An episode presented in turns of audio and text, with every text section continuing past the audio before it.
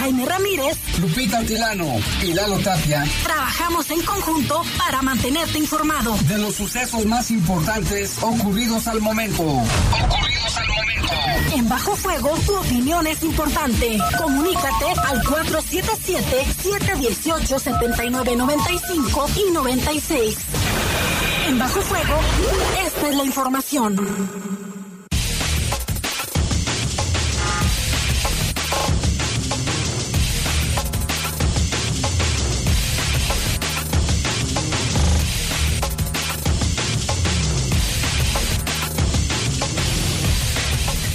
¿Qué tal? Buenas tardes, buenas y calurosas tardes o noches, ya casi noches.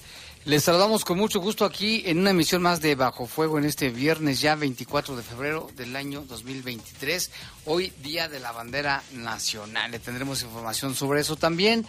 Saludamos con mucho gusto a nuestro compañero Jorge Rodríguez Sabanero, que está aquí en control de cabina de noticieros, que ya se sacó punta por el calorón que está haciendo, ¿verdad? Y que se ve más joven como yo, porque 10 años menos, ¿no? Sí, ¿verdad?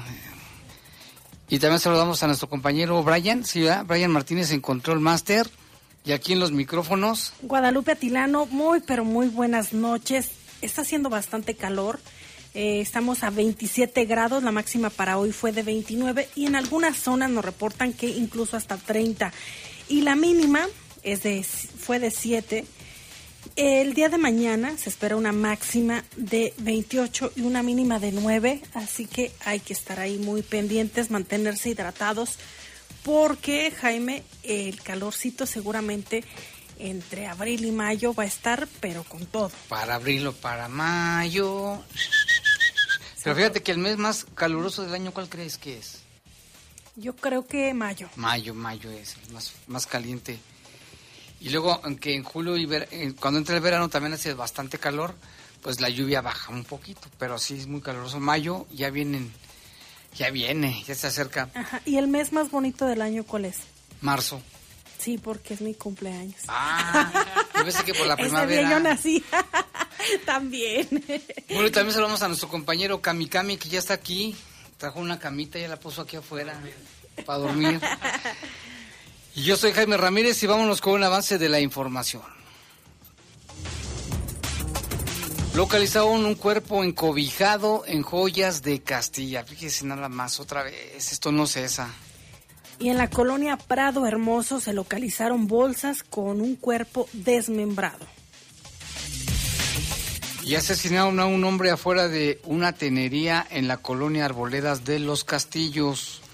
Ya se encuentra en prisión preventiva el sujeto que presuntamente asesinó a su esposa, Abril Guadalupe, este caso tan sonado a nivel internacional ya. Y informan también las autoridades que son tres los cuerpos encontrados en una fosa en el municipio de Romita. Eran de una mujer y dos hombres. Le tendremos detalles. Ayer decían que diez, ¿verdad? los, los, los que ven por ahí calculaban, pero ya la fiscalía que ya fue y checó son tres. Tres cuerpos, ajá. Celebran autoridades el Día de la Bandera hoy 24 de febrero.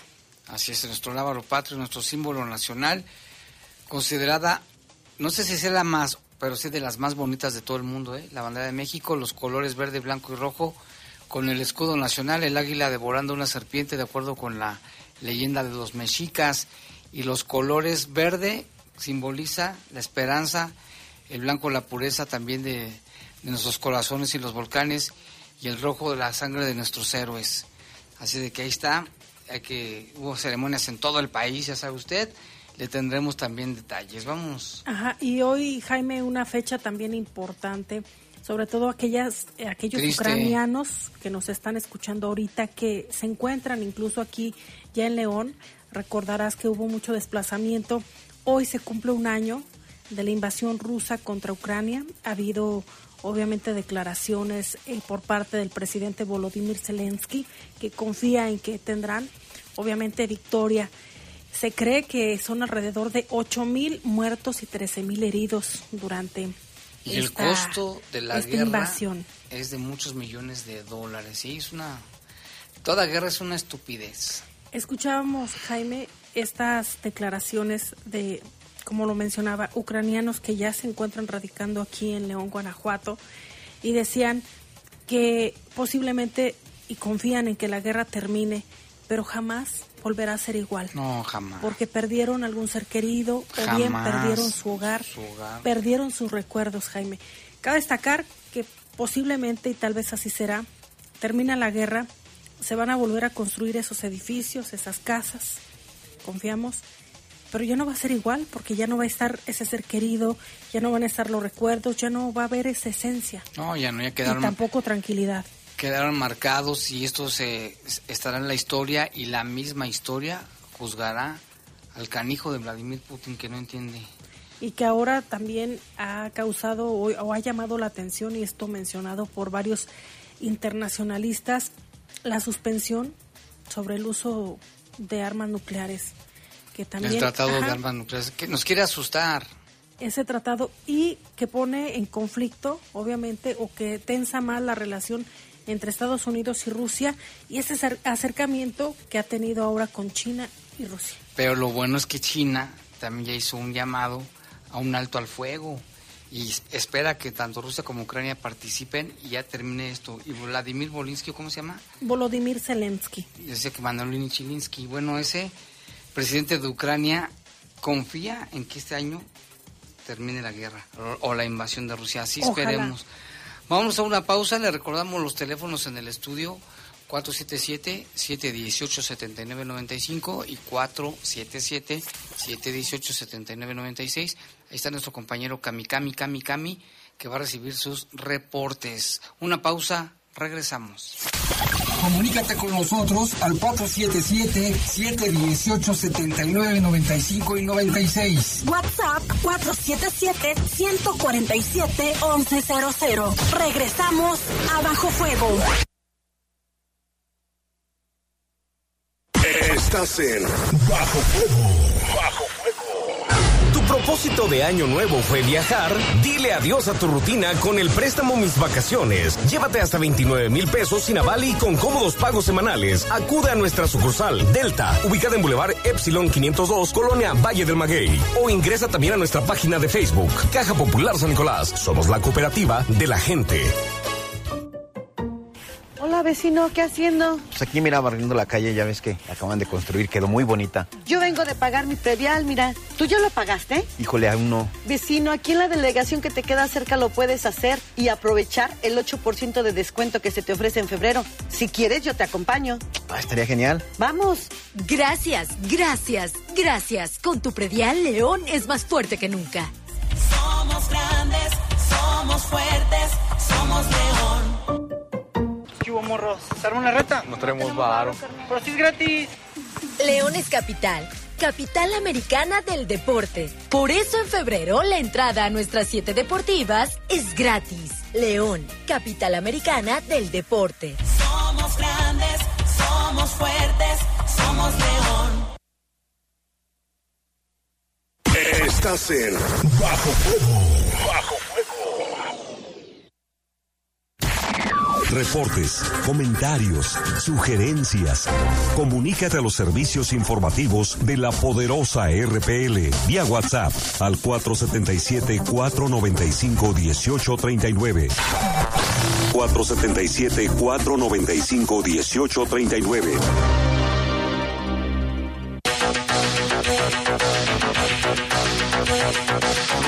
Y en este momento son las 7 con 9 ya de la noche. Vámonos con información, pero antes tenemos un saludo muy especial para el conductor de un taxi que se llama Asler. Asler, así se llama.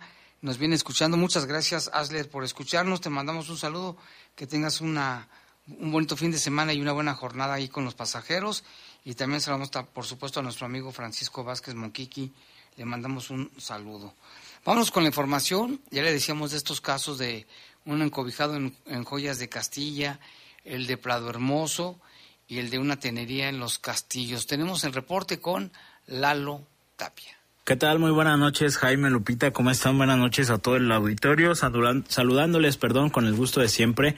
Y pues con información sobre tres asesinatos, tres asesinatos más que se suman a la lista de homicidios registrados durante este mes de febrero. El primero fue como a las 8.30 de la mañana más o menos en la colonia Joyas de Castilla. ahí en la calle Circuitos y Gales, esquina con Barceval. Ahí se reportaba sobre la localización de, de un cuerpo aparentemente envuelto en cobijas con huellas de violencia. Se decía que también había sido estrangulado, aunque no fue confirmado por las autoridades. Ah, se aseguraron ahí en el domicilio varios casquillos percutidos de arma de fuego y la identidad de la persona fallecida pues no se conoce, no, sa- no se sabe quién es la persona que, que fue asesinada ahí en el interior y de los responsables tampoco se tienen datos. También otro caso más en la colonia Prado Hermoso donde se localizaron eh, pues bolsas con restos humanos ahí en el bulevar Vasco de Quiroga a la altura de la calle eh, Juan Luis de Alarcón. Ahí se reportaba que de estas bolsas negras salían algunas partes humanas y pues bueno, se confirmó que era un cuerpo desmembrado, aparentemente un hombre, y de igual forma tampoco se sabe nada de, de ni de la víctima ni de los responsables. Y un hecho más en la colonia Arboledas de los Castillos, este ya fue como a las como a la una de la tarde más o menos, poco antes. De ahí en la calle Castillo de Moctezuma se reportaba la muerte de Alfredo de aproximadamente 45 años, aparentemente dueño de una de una tenería. Y bueno, se confirmó su muerte a consecuencia de lesiones de arma de fuego. Los reportes señalaban que un par de motociclistas se acercaron, le, uno de ellos le comenzó a disparar y pues un poco más tarde se confirmaba su fallecimiento a consecuencia de la gravedad de las lesiones. Tampoco hay detenidos, no se sabe nada sobre los responsables a pesar de los intensos operativos que se estuvieron realizando por parte de la Fiscalía del Estado y pues no hay avances en, en las investigaciones en torno a estos a estos casos. Y pues con esto sumarían 63 los asesinatos registrados durante el mes de febrero, son 63 homicidios, un pues un número bastante bastante elevado y un promedio un promedio diario que también se ha mantenido en los últimos ya ni siquiera meses en los últimos años aquí en la en la ciudad. No hay avances en las investigaciones está todo pendiente y esperemos que pronto las autoridades pues den más detalles sobre estos sobre estos casos. Es la información que se tiene de momento Jaime Lupita es lo más relevante que que ha pasado en nuestra ciudad. Siempre lo decimos esperemos que sea un fin de semana tranquilo. De cualquier modo pues nos mantenemos al pendiente. Muy buena noche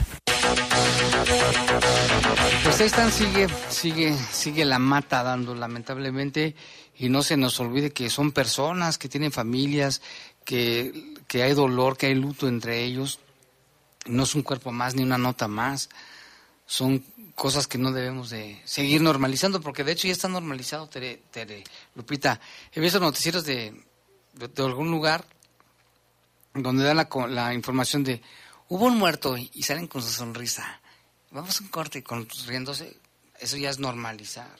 Y la gente que va cuando hay un evento de esos, que llevan a los niños a ver, al papá, la mamá, hasta el perrito anda ahí viendo el muerto. Y que se viola la cadena de custodia, se viola todo este Todo. perímetro que las autoridades...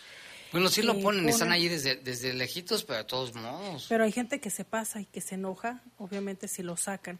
Esto no es ponerlo por porque sí o porque se les da Tiene la gana, razón. sino es para que no se contamine la evidencia y pueda esclarecerse el caso mucho más rápido. Pero hay más información. Guillermo va a prisión vinculado a proceso penal, esto por presunto feminicidio de su pareja ocurrido en León, Guanajuato, el pasado 14 de febrero. Es el caso que ya le comentábamos, el caso de, de abril.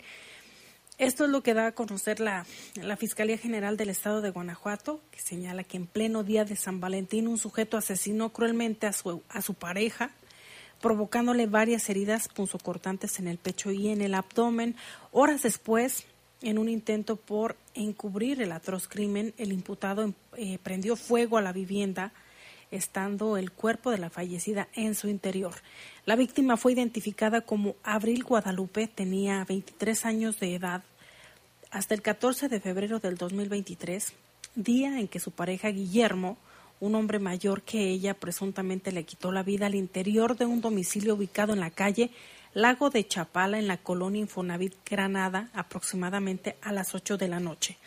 De acuerdo a la narrativa ministerial, en las primeras horas de la mañana del pasado 15 de febrero, Una llamada a la línea de emergencia movilizó al personal de primeros auxilios hasta el domicilio antes ya referido, donde se confirmó el hallazgo del cuerpo calcinado de una mujer. Peritos de la Agencia de Investigación Criminal procesaron la escena y recabaron diversos indicios que develaron el lugar donde se originó y la causa del incendio, mientras que el cuerpo sin vida de la joven fue trasladado a las instalaciones del Servicio Médico Forense, donde la autopsia arrojó como causa de muerte heridas punzocortantes previas a la exposición del cuerpo contra el fuego. Tras una serie de indagatorias, Guillermo, pareja de Abril Guadalupe, fue detenido con orden de aprehensión y llevado ante un tribunal de justicia por el delito de feminicidio. La audiencia de vinculación se aplazó y al cierre de la duplicidad del término constitucional, el juez determinó que, de acuerdo a las pruebas presentadas por el Ministerio Público, el inculpado tendría que ser vinculado a proceso penal y enviar a prisión preventiva mientras se espera la sentencia por los cargos que se le imputan. Que Un ya le da- caso de tantos. Le dábamos cuenta ayer de la vinculación, estará en prisión y pues las autoridades y la familia exigen todo el peso de la ley en contra de este, no sé cómo llamarlo, pero bueno, pues ahí está, ese feminicida ya puede, puede ser. Y vámonos con el tema de, Romita. Ayer también eh, veíamos una nota publicada en el periódico Noticias Vespertinas que hablaba de que había posiblemente una fosa clandestina con varios cuerpos. Los, ellos pensaban que tal vez 10. Sin embargo, ya la fiscalía pues acudió al lugar, hizo un examen, hizo su trabajo pericial y señala que son tres, tres cuerpos que, se fue- que fueron encontrados ahí, dos hombres, el de una mujer, y ahí había un casquillo nada más.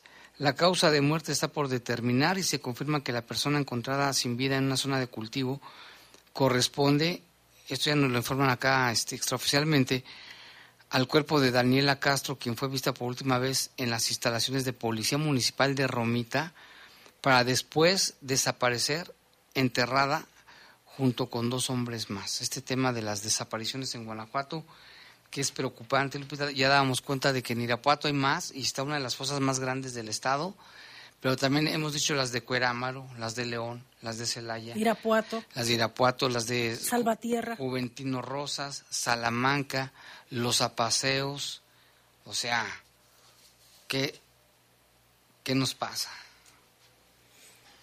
Y dice la presidenta municipal Alejandra Gutiérrez el protocolo de mujeres a salvo cumple con su objetivo, esto tras el feminicidio de Abril Guadalupe. La información es de Jorge Camarillo. Asegura la alcaldesa Alejandra Gutiérrez que el protocolo de mujeres a salvo hoy por hoy cumple con su cometido. Esto tras el feminicidio de la madre de familia, Abril Guadalupe. Si hay cosas que mejorar, se van a mejorar. Sin embargo, comentarles que hoy se cumple con lo que marcan los protocolos.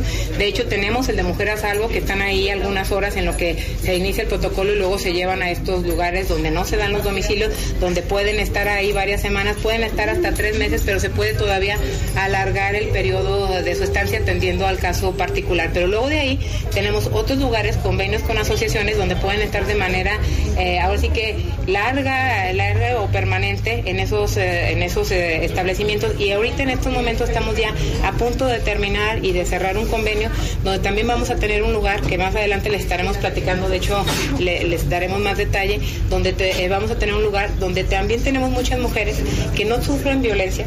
Es otro tipo de violencia que sufren las mujeres que cuando no, no física, no mental, de agresión, pero que sí de repente no tienen dónde dormir o que no tienen dónde eh, estar esa noche y no porque alguien eh, las esté violentando de manera física, sino que simplemente pues están sin la- Desamparadas. desamparadas o que no tienen eh, la parte económica y también ya estamos buscando eh, cerrar esa pinza y que en próximos días se los vamos a estar. La primera edil mencionó que en estos espacios seguros a las mujeres que han denunciado violencia por parte de sus parejas cuentan con alimentación, cocineta y asistencia para sus niños. Reiteró que la estructura del Instituto Municipal de la Mujer va a contar con una inyección de más recurso, el cual va a anunciar el próximo lunes. Para el Poder de las Noticias, Jorge Camarillo.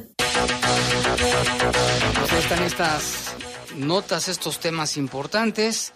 En este momento son las 7 con 20 minutos. Vamos a hacer una breve pausa y regresamos con más aquí en Bajo Fuego.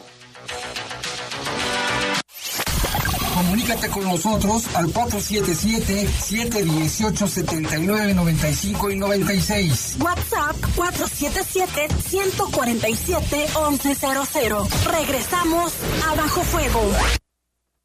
Estás en Bajo Fuego. Bajo Fuego. Ser verde no es estar a la moda como muchos piensan. Hoy, ser verde está siendo un estilo de vida para miles de personas. Porque a ti como a nosotros nos preocupa el cambio climático, el cuidado del agua, de los bosques y el bienestar animal. Y aunque nos sigan criticando, seguiremos trabajando. Porque hasta ahora el 90% de las propuestas medioambientales y por los animales son del verde. Es momento de gritar fuerte y con mucho orgullo. Yo quiero un México más verde. Partido Verde. La Cámara de Diputados convoca al proceso de elección de las y los ciudadanos interesados en ocupar cuatro cargos en el Consejo General del Instituto Nacional Electoral para el periodo de 2023 a 2032. El plazo para presentar documentación es hasta el 23 de febrero de 2023 en el micrositio www.convocatoriaine2023.diputados.gov.mx. Cámara de Diputados. Legislatura de la Paridad, la Inclusión y la Diversidad. Esta semana en la Hora Nacional. Viajamos al lugar de tortillas o pan de maíz, Tlaxcala. Su gobernadora nos mostró los rincones más bellos de este lugar. Tendremos información importante de la Comisión Nacional del Agua. En la música Chico Che Chico. Esos ojos que miran bonito. Somos sus amigos Fernanda Tapia y Sergio Bonilla. Y los esperamos en la Hora Nacional. Esta es una producción de RTC de la Secretaría de Gobernación. Gobierno de México. Estás en Bajo Fuego. Bajo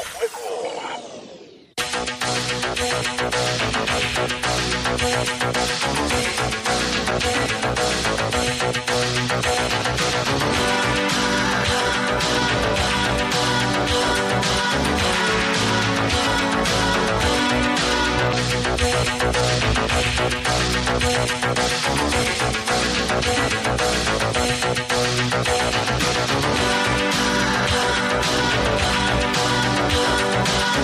más información. Estamos aquí en Bajo Fuego y tenemos una entrevista con el papá del joven Omar Yacer Ordaz Escoto, de 21 años de edad, que está desaparecido desde hace unos días. Omar Yacer Ordaz Escoto es de tez morena, pesa aproximadamente 70 kilos, tiene ojos café, cabello castaño oscuro. Como seña particular, tiene dos cicatrices, en una, una en la costilla izquierda y otra en la cabeza, en la parte del frente, de 5 centímetros aproximadamente. Y también un tatuaje con la leyenda de Marina en la costilla derecha y un arete en la nariz del lado derecho. Él salió de su casa el día 16 de febrero aquí en León, en, en el Faro, en el fraccionamiento del Faro. Él había salido a buscar trabajo, ¿eh? porque tenía tres semanas sin trabajar. Ya lamentablemente no regresó, su familia está desesperada. Si usted lo conoce, lo ha visto, puede marcar directamente a la Fiscalía al, al 78 88 900 y si no al 911. Platicamos con el papá de este joven Omar y esto fue lo que nos comentó. Y bueno, precisamente estamos hablando con el señor Omar, que es papá de este joven que está desaparecido. Buenas tardes.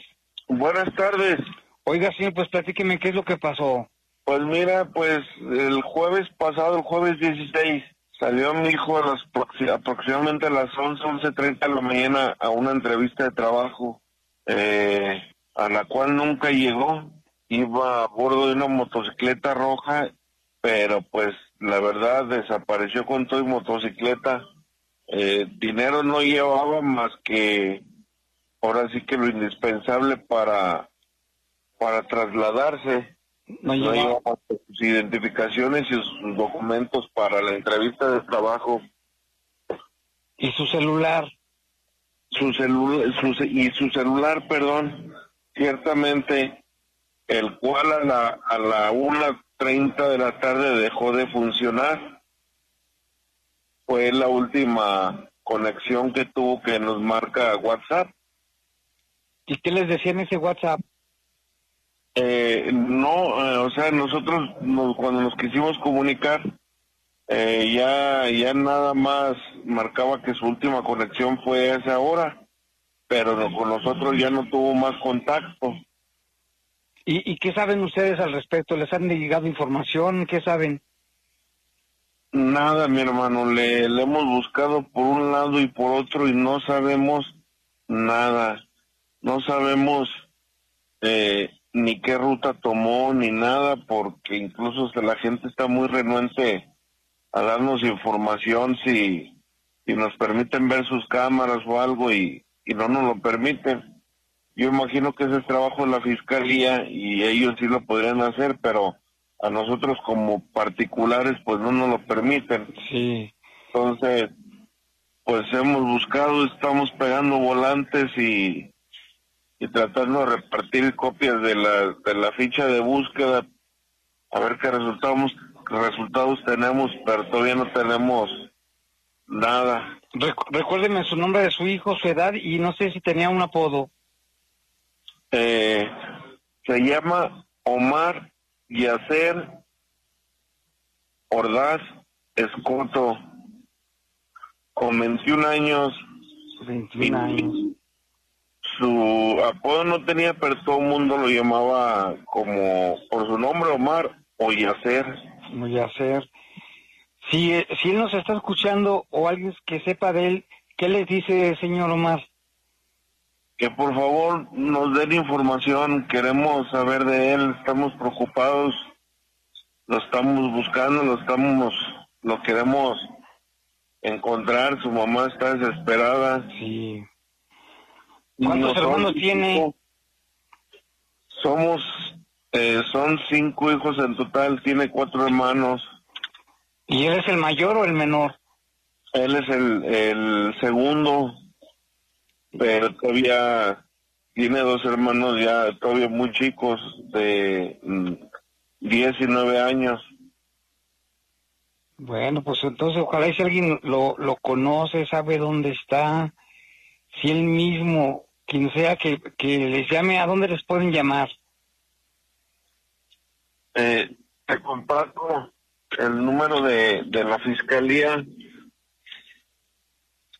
que nos dieron para cualquier informe. Sí, ¿cuál es? Es 473 73 52 100 extensión 40 392. Muy bien. Ya me imagino que ya hablaron con sus amigos, ya lo fueron a buscar a todas partes, ¿verdad? Sí, efectivamente, ya con todos ellos ya, ya hablamos y pues sus, sus últimas pláticas con las últimas personas que, que habló fueron pláticas triviales de amigos, no nada, nada que ver con, con otra cosa, llevaderas o bromas y eso, nada más. ¿Y no sabes si tenía problemas con alguien? No, de hecho no, no tenía que, que, ahora sí que como padres que nosotros sepamos, no tenía problemas con nadie. Con nadie tenía problemas, tenía, tenía una bebé pues de dos años y pues prácticamente él era su su sustento, entonces por eso él urgía encontrar trabajo, tenía tres semanas que se había quedado sin trabajo. Mm. Bueno, don Omar, pues muchas gracias, mire, aquí estamos a la orden en la poderosa cualquier cosa y esperemos tener noticias buenas pronto. Muchas gracias a ustedes por ayudarme a difundir. Y, a ti, mijo, si me escuchas, pues regresa, mijo, aquí nos tienes con el alma en un hilo. Y Muy muchas bien. gracias a ustedes. Muy bien, cualquier cosa aquí estamos a la orden, ¿eh? Muchísimas gracias. Y esperemos que todo salga bien y esté bien y regrese bien, que tengamos esa buena noticia. Espero en Dios que sí, mi hermano. Muchas gracias, cualquier cosa cuente con nosotros. Claro que sí, muchísimas gracias a ustedes. Gracias. Bye. Este llamado de un padre desesperado, Lupita, a su hijo, si alguien lo conoce, lo ha visto, o si alguien lo tiene, que lo deje regresar con bien a su casa. La- imagínate, sus padres están desesperados, su hijita, tiene una pequeña hijita. Y tenemos ya algunos reportes con nuestro compañero Kamikami. ¿Tienes algunos reportes, Kamikami? Así es, Jaime, aquí tenemos ya varios reportes que nos hacen llegar. Bueno, el primero es del señor Raúl Jiménez.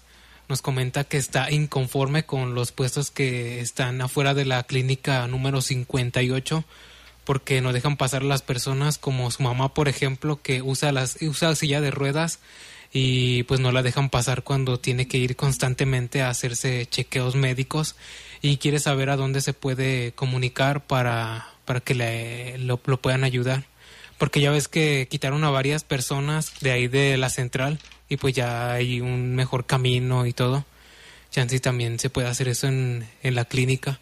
Pero es que también depende mucho, ¿no? Porque pues también hay personas que venden sus comidas y todo y ayudan a muchas personas. Ojalá Ahí. que vayan, ¿no? Sí.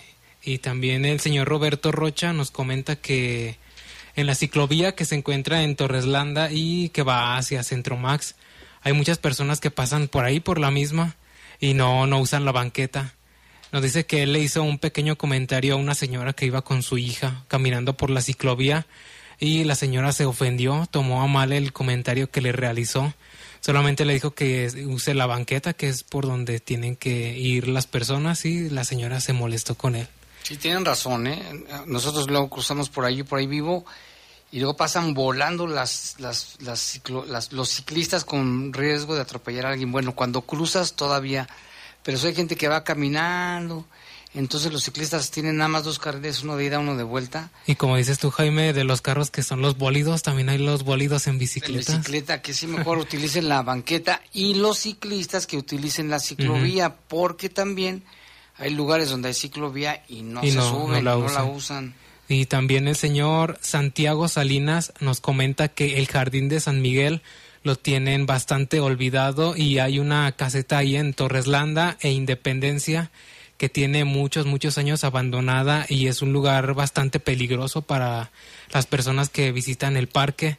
Lo que él dice que quiere que le den mantenimiento y seguridad Pues al, al jardín porque sí está bastante olvidado. Es en San Miguel, dijiste, ¿verdad? Sí. Ok. Y también el señor Omar Alberto Durán se le olvidó su credencial del INE en un taxi que lo abordó en Plaza Mayor y lo dejó en el registro civil de la colonia Loma Bonita como más o menos a las 2 de la tarde el día de hoy.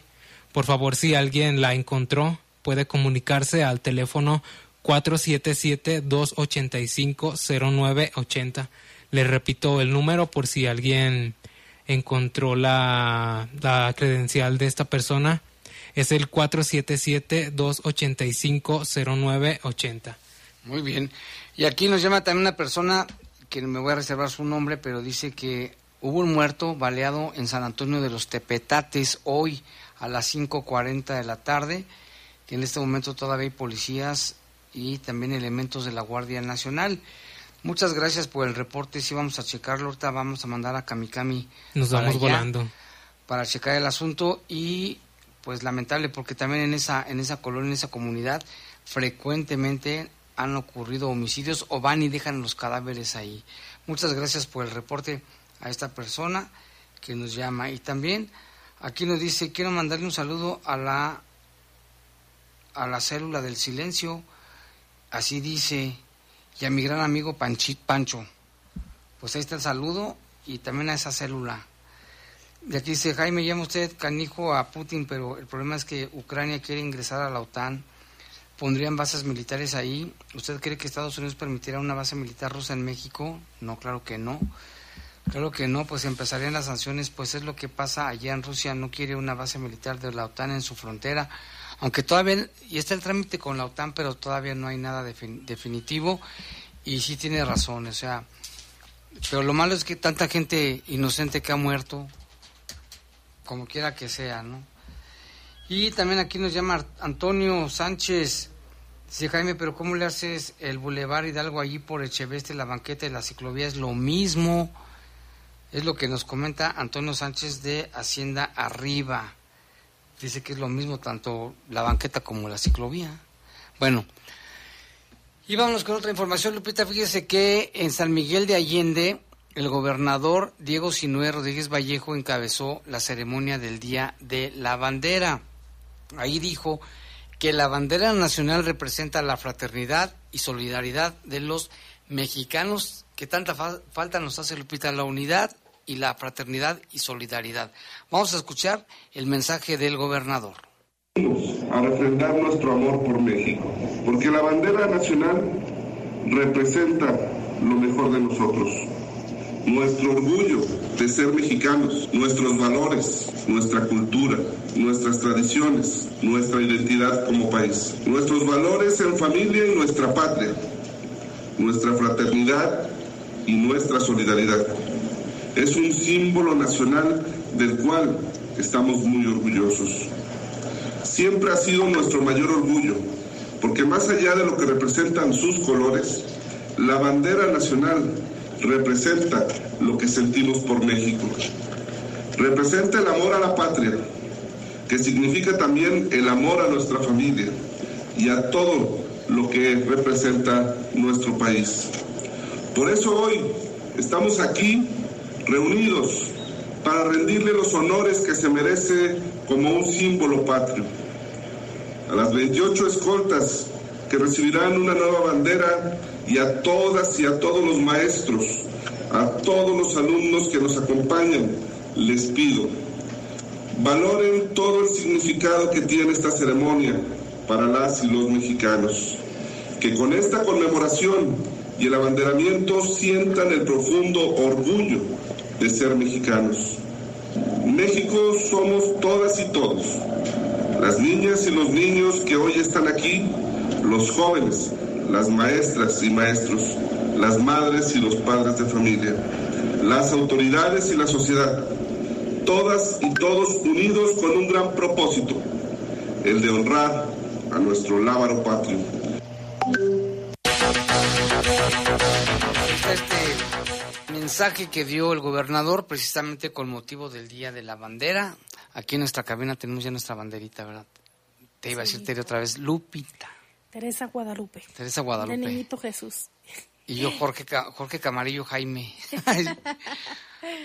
Pero hay más del tema, Lupita. Así es. Em, las autoridades celebran, celebran las autoridades municipales el Día de la Bandera. En el evento, la alcaldesa Alejandra Gutiérrez llama a honrar el ávaro patrio que nos da la identidad y la unidad.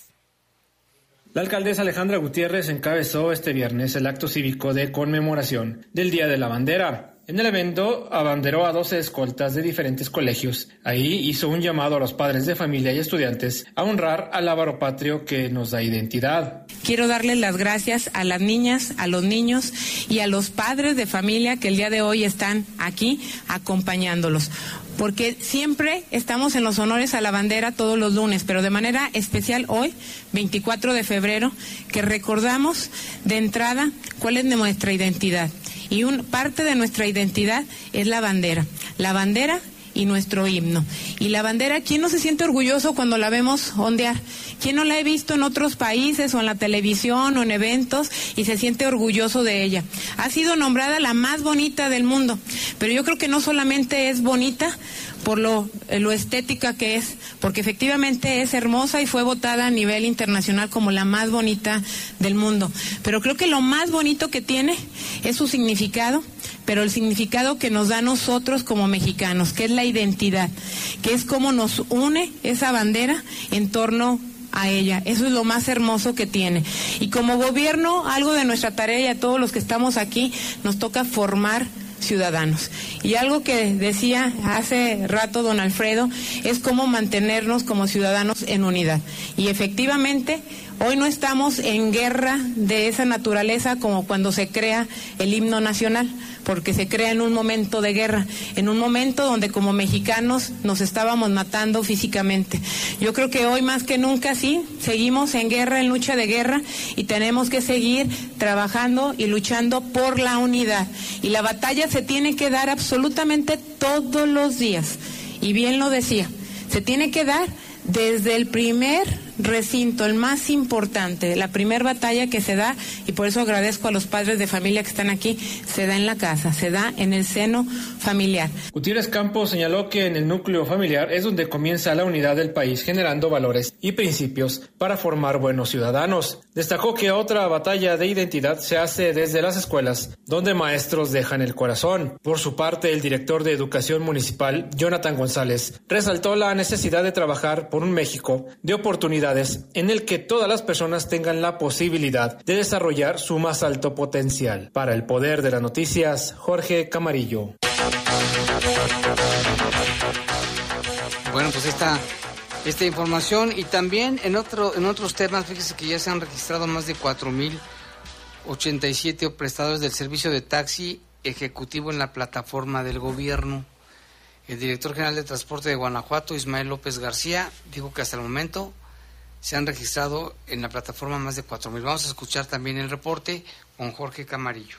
El director general de Transporte de Guanajuato, Ismael López García, dijo que hasta el momento se han registrado en la plataforma de movilidad del gobierno del estado 4.800 prestadores del servicio ejecutivo de un universo de 7.000. Registros terminados todavía son pocos. No traigo el dato ahorita, porque todos los días está subiendo, todos los días está subiendo. En lo que sí sé es que traemos alrededor de 4.800 accesos y eso es importante porque ya dentro de los datos que nosotros tenemos, y tengo que decir como especulación, porque siendo un mercado informal, pues no tenemos una claridad. Tenemos, tenemos alrededor de, de 6 a 7 mil vehículos que consideramos, ya hablar de que ya hay cercanos a los 5 mil que han accesado al sistema, pues es, si hay interés, es lo que tendríamos que resumir. El funcionario estatal destacó que la formalización del servicio consiste en que el vehículo cuente con póliza de seguro y que el chofer esté debidamente acreditado. El registro es la parte donde estamos hablando de la formalización del servicio, donde lo que nosotros regulamos es que el vehículo tenga seguro, el vehículo sea de características adecuadas y por supuesto que el chofer esté acreditado. Para el poder de las noticias, Jorge Camarillo. Es realmente que algunos nos han comentado, Lupita, que es rápido y que la gente que los atiende es eh, muy bien y otros dicen que no, pero cada quien le va, habla como le va en la feria, dicen por ahí. Y tenemos por aquí otro reporte, Kamikami. Así es, nos comentan por WhatsApp, dice, quiero por su programa felicitar al operador Pedro de la plataforma ejecutiva de taxis. Ayer dice que lo abordó, este, dice que el conductor es una persona muy atenta, muy amable, tiene su carro bastante limpio y él presentable. Y también dice que bastante parecido, ¿eh? Ah, muy bien. Nos comenta que tiene buena conversación y felicidades. Este, ojalá fueran todos así y espera volver a encontrarlo por la aplicación. Y seguramente llevaba buena música. Yo creo que sí. Muy bien. Como antes, los, cuando empezaban las plataformas, ¿te acuerdas? Hasta agua te daban. Te daban tu botellita con agua. en la puerta, decían bienvenido, es decir, Guadalupe o como te llamaras, Jaime, así. Y ahorita nada más se quedó con él. Buenas tardes. no, qué bueno que no, no pierdan esa, esa cortesía, esa, esa amabilidad. ¿Por ahí tienes más? Sí, nos comenta Francisco Jiménez, este, él es un taxista, nos comenta que hubo un conflicto entre policías ahí en el Calvario, pero pues vamos a darle seguimiento a ese, a ese reporte para checarlo y darle Sí, seguimiento. Checarlo directamente con las autoridades.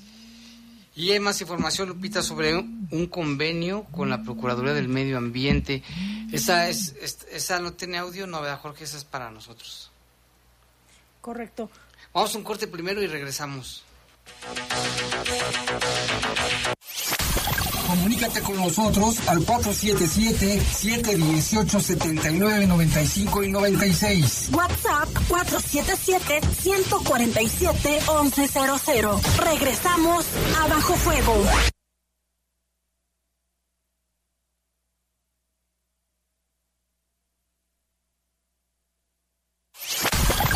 Comunícate con nosotros al 477-718-7995 y 96. WhatsApp 477-147-1100. Regresamos a Bajo Fuego.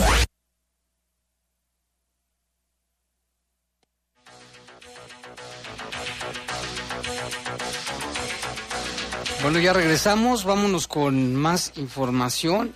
Y fíjese que... Este convenio que hablabas, Hay un convenio, sí, con el fin de coordinar acciones para propiciar el desarrollo sustentable, la preservación y restauración del equilibrio ecológico y ordenamiento del territorio. El Gobierno de León y la Procuraduría Ambiental y de Ordenamiento Territorial del Estado de Guanajuato, conocida como la PAOT, firmaron un acuerdo de colaboración. Este convenio también busca el cumplimiento de la normativa de protección ambiental y de ordenamiento territorial y también procurar justicia ambiental, el ordenamiento y la administración sustentable del territorio. Tras la firma del documento, la presidenta municipal, Alejandra Gutiérrez, destacó que en León se han materializado acciones concretas para preservar la calidad perdón, del área medio hipo y combatir la plaga de los árboles. Aseguró que trabajando en equipo con el gobierno del estado será posible ampliar los trabajos en esta materia, que se sigue haciendo y trabajando por aquello que debe importar y nos debe seguir moviendo a trabajar, dijo la alcaldesa. Reiteró que su administración está comprometida con temas ambientales y por eso también impulsa la red de parques que no solo serán pulmones para la ciudad, sino que son un elemento clave para promover el esparcimiento y la sana con- convivencia. Mencionó la creación de tres nuevos parques metropolitanos en la colonia El Potrero, que ahí hay mucha vegetación, Lupita, en la reserva, y el Parque de la Vida, además del Bosque de la Hoya, en la colonia Las Joyas, y 22 hectáreas que van a ampliar el Parque Metropolitano en la zona norte.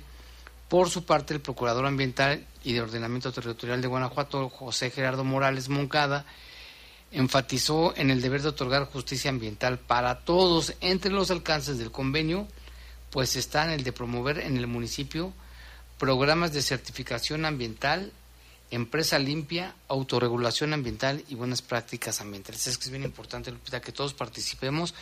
Como hay gente que tira la basura en la calle, van y los dejan ahí. Y hay información también generada en la capital del estado. Informan que la Secretaría de Seguridad Ciudadana llevó a cabo un operativo de revisión en cuatro centros de rehabilitación contra las adicciones, popularmente conocidos como anexos, con el objetivo de garantizar que cumplan con la reglamentación vigente y cuenten con las condiciones adecuadas para operar. Este dispositivo de revisión se realizó en coordinación con la Policía Preventiva, la Dirección de Protección Civil, la Dirección de Salud Municipal y la Dirección General de Medio Ambiente y Ordenamiento Territorial, así como el Centro de Atención Integral y de Servicios Esenciales en Salud, CAESES, de Guanajuato. Eh, los inspectores revisaron que cada uno de los establecimientos cuente con sus permisos de uso de suelo y la licencia ambiental, mientras que Protección Civil y autoridades sanitarias inspeccionaron que cada uno cumpla con las medidas de seguridad interna y de salubridad. Elementos de la Policía Municipal, además de brindar apoyo en cuatro inspecciones realizadas, se encargaron de, revisar también que no haya objetos prohibidos que representen riesgo. En el encino, la Dirección General de Medio Ambiente y Ordenamiento Territorial colocó sellos de suspensión en un inmueble que operaba como centro de rehabilitación. Esto fue por no contar con permisos correspondientes, fijándose así un plazo de 24 horas para desalojar el inmueble. Los otros tres anexos se localizan en Arroyo Verde, Lomas del Padre y Puentecillas. Un tema eh, delicado, Jaime, y que se toma siempre como referencia lo ocurrido en Irapuato, aquella masacre en, en un anexo y que derivado de ello se reforzaron en muchos de los municipios las revisiones constantes coordinadas con diversas instancias para ver que estos establecimientos cumplan con los permisos eh, pertinentes, que cumplan con las medidas de salubridad, de protección también, eh, que sean seguras y que no haya menores de edad. Sí, y la, está el... Quedaron de que iban a revisar, a regular, pues parece que no, no se han cumplido Pues, totalmente. Va muy lento. Y otra información, mire, en Guanajuato capital también detuvieron a policías de León por atacar a, un a un- a la- elementos de la policía de allá de Guanajuato. La Policía Municipal de Guanajuato detuvo a dos personas totalmente alcoholizadas que se ostentaron como policías de León luego de que hayan, habían obstruido una revisión policial a patadas, mordidas y arañazos. Órale, esa técnica no me la sabía. Bueno, sí, es la más conocida. ¿verdad? Los hechos ocurrieron a las a los primeros minutos de hoy en la bajada de 28 de septiembre, muy cerca de la Lóndiga, donde elementos de tránsito municipal detectaron un Chevy que bajaba zigzagueando, por lo que le marcaron el alto y pidieron el apoyo de la Policía Municipal para realizar la revisión. En cuanto se bajaron del carro, el conductor y su acompañante aseguraron que eran policías y, exclamaron que, que, ya saben que, se, que no les hacía nada, con otras palabras. Y además les ofrecieron un billete de 500 pesos a la Policía Municipal de Guanajuato para que les permitiera seguir la marcha. El conductor mordió a uno de los policías en la muñeca izquierda, ojalá que esté vacunado contra la rabia. Mientras que la mujer empezó a patear a la mujer policía, era bien brava, ¿eh? Y lanzó varios arañazos a diestra y siniestra, como las películas, ¿no? Sin embargo, la Corporación Capitalina logró neutralizar a quienes dijeron ser elementos de la Policía de León por obstaculizar las labores de la Policía Preventiva en pleno centro de Guanajuato, capital. Cristian, de 28 años, que dijo tener domicilio en la colonia Santa Rosa, Plan de Ayala y Luz de 30, vecina de la colonia León 1, quedaron bajo arresto con el apoyo de la Policía Preventiva. Se les realizó la prueba de alcoholemia al conductor arrojando 0.67 grados de alcohol, lo cual lo, lo, hace no apto para manejar. Andaba hasta las manitas. Y bueno, aquí, aquí salen las fotografías, mira. No, hombre, este cuate mordiendo y la señora policía también, Ah, muy elegantita también, pero arañando a la mujer policía. Qué bárbaros, a ver cómo les va ahora que, los investiguen. También acá tenemos saludos, Jaimito, vamos de regreso. todavía declaraciones de, de, las autoridades municipales aquí en León respecto a ese caso? No, no, Aquí no porque como se generó allá, habrá que preguntar. A ver, así pues, supuestamente si esto fue hoy, en los primeros minutos de hoy, hay que ver cuántas horas les dieron de arresto y si les van a avisar a los de acá pero bueno, aquí tenemos saludos. Dice Capito, vamos de regreso de Irapuato a León y a la escucha nos dice el Trocas. Y vámonos con más información, Lupita. En Zacatecas la, la situación está que arde. Y nos eh, manda esta información Rafa Vargas, a quien le agradecemos, por supuesto. Dice que el cuerpo localizado esta mañana en el puente de Malpaso, el cual se encontraba embolsado, esto de acuerdo a lo que señala, fue en Zacatecas, el mismo fue torturado y tenía impactos de arma de fuego. Fue identificado como el sobrino de la regidora jerezana de nombre Jackie, eh, Jackie Ultreras. Como era de esperarse, varios compañeros de ella del ambiente político están alzando la voz exigiendo justicia, que no se les olvide que a diario hay asesinos en todo el estado y desaparecidos, es lo que dice Rafa Vargas. Si en este reporte de Zacatecas que está que arde la situación, aunque hoy en la mañana el presidente Andrés Manuel López Obrador había dicho que ya se estaba pacificando, que, que ya se estaba pacificando León, de León, Guanajuato, perdón, y Zacatecas. Y Jaime, ya comenzó también el operativo de Cuaresma. Así que eh, la Secretaría de Salud del Estado de Guanajuato invita a la población quienes van a consumir los productos del mar, que estos eh, obviamente los compren en lugares establecidos, que se encuentren en buen estado, que la cama de hielo sea blanca, o sea, que no sea gris, que no esté sucio, que esté limpio. Y que si, por ejemplo, una característica en los pescados es que la las escamas estén pegadas y que no esté aguado, es decir, por y que los ojos también estén brillantes, obviamente, porque de lo contrario, pues puede tener repercusiones en, en la salud, en problemas gastrointestinales. Hizo operativos, ¿no? Y de eh, son constantes. checar y también uno debe estar al tiro. También si tiene muy mal olor el pescado, pues mejor no. O cuando vas de día de campo o algún lugar que llevas tu comida, si vas a llevar este tipo de productos, pues hay que llevar eh, los utensilios adecuados para que no estén a temperatura ambiente y que pueda que estén mucho tiempo en estas condiciones porque al rato los consumes y vienen los problemas. Los problemas del sistema digestivo.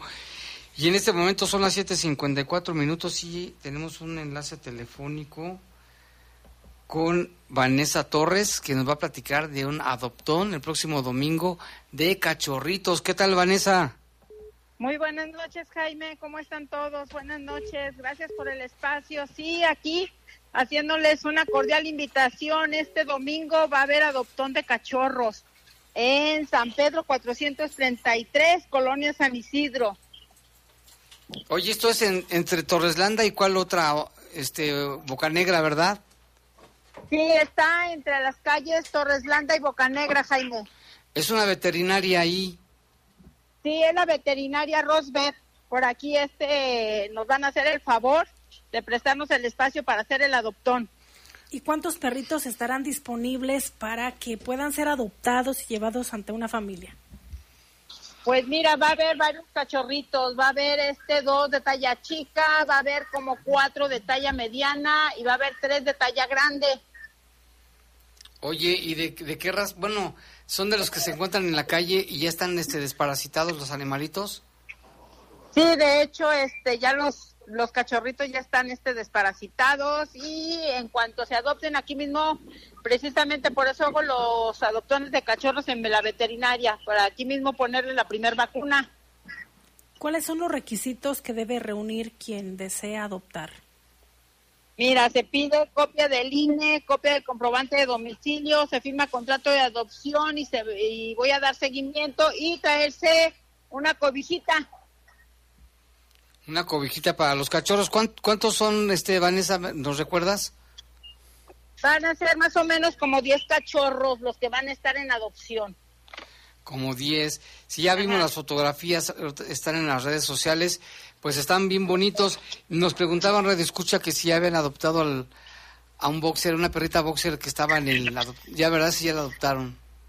Sí, este, la chata este, fue adoptada la semana pasada, gracias a Dios. Qué bueno. Pero entonces le decimos aquí a Alberto que si quiere que aproveche el próximo domingo, si nos repites con más calma la dirección y el horario, por favor, y dónde, cómo se llama la veterinaria. Sí, mira, la veterinaria se llama Rosbeth. Vamos a estar aquí de 11 a 3 de la mañana. Es en San Pedro 433, Colonia San Isidro, entre las calles Torreslanda y Bocanegra. De 11 de la mañana a 3 de la tarde. Así es. Pues muy bien. ¿Y ya tienen nombre los perritos o ya quien vaya y los adopte se los pone? A los cachorritos todavía no, ninguno tiene nombre. Ya es para que la nueva familia pues le ponga el nombre que más le guste. Pues sí, que vayan y el mismo perrito los va a elegir, ¿verdad? Les echan el ojo los perritos que, que se quieran ir con alguien.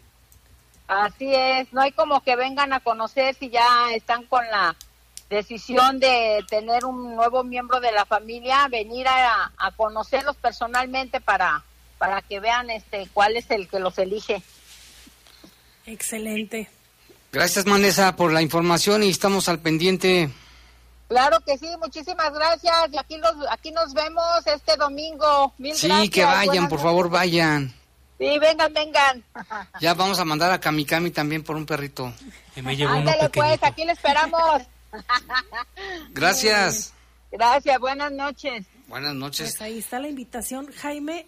Eh, para que las personas vayan, quienes deseen, obviamente hay que tener pues la, la conciencia de que es responsabilidad tener un perrito. Si su hogar es muy muy pequeño, pues eh, no escoja una raza que sea muy grande ah, porque se va a sentir incómodo, se va a estresar y demás.